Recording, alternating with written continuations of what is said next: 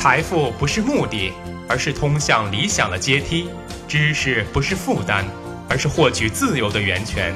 财富知识可以简单说，让我们一起收听宣讲财富。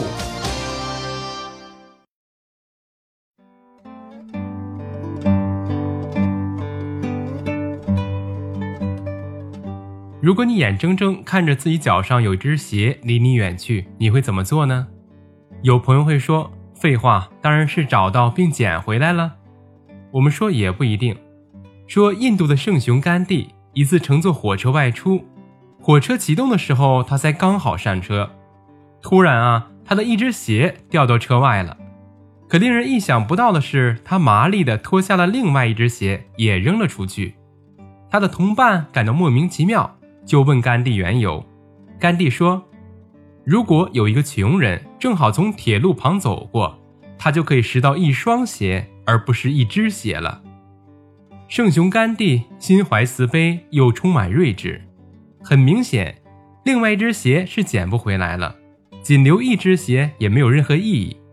他只能坦然地接受这个损失，同时扔出另外一只，帮助穷人凑成一双鞋，也是一桩美事。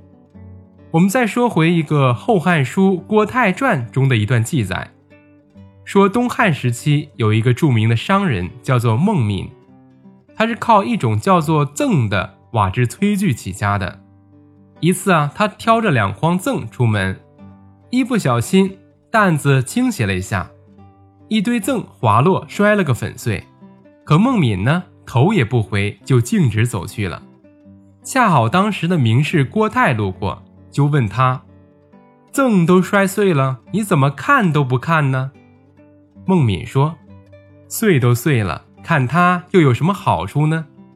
这就是成语“落赠不顾”的出处。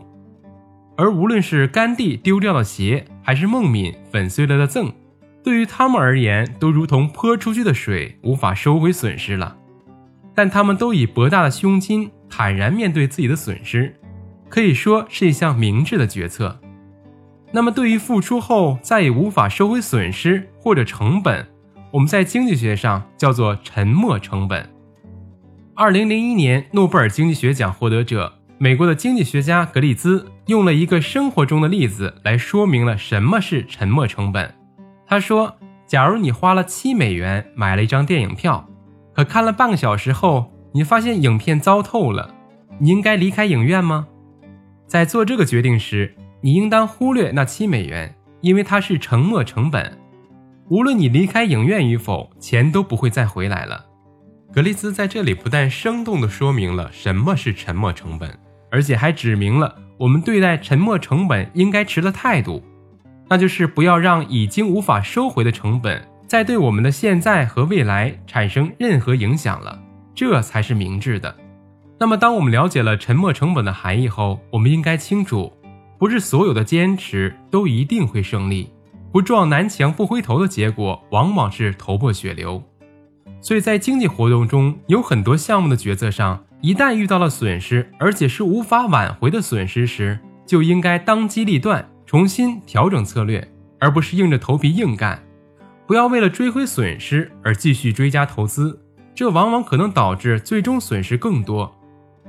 所以在股票或期货市场上，有一个策略是人人都知道的，却很少人能真正做到，那就是止损，也被生动地称作为割肉。止损策略是指当一只股票出现大量亏损时，应当及时斩仓出局，以避免形成更大的损失。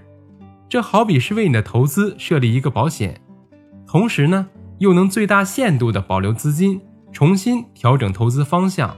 从而换取更大的利润，而这个策略啊，是谁都知道，可又很少人能做到的，因为很多人舍不得割肉，反而会继续投资这只股票，以为会峰回路转，但往往损失就成了套牢，最后被套牢就变成了股东了，这就是沉没成本不能理性看待的最好案例。经营投资如此，生活也是如此。谁都可能做出不理性的事情，做错并不可怕，可怕的是将过去背在身上，不愿释怀。沉没成本是一种遗憾，但不能让它成为一种桎梏。毕竟，过去的事物、过去的付出都已经随着时间沉没了。我们有的是未来和现在。面对那些无法改变、无法挽回、无法追溯的沉没成本，理性的人要懂得放手。就像李安导演的奥斯卡影片《卧虎藏龙》中李慕白的那句话：“握紧双手，里面什么都没有；张开双手，你就拥有了一切。”感谢大家收听，我是张宣成。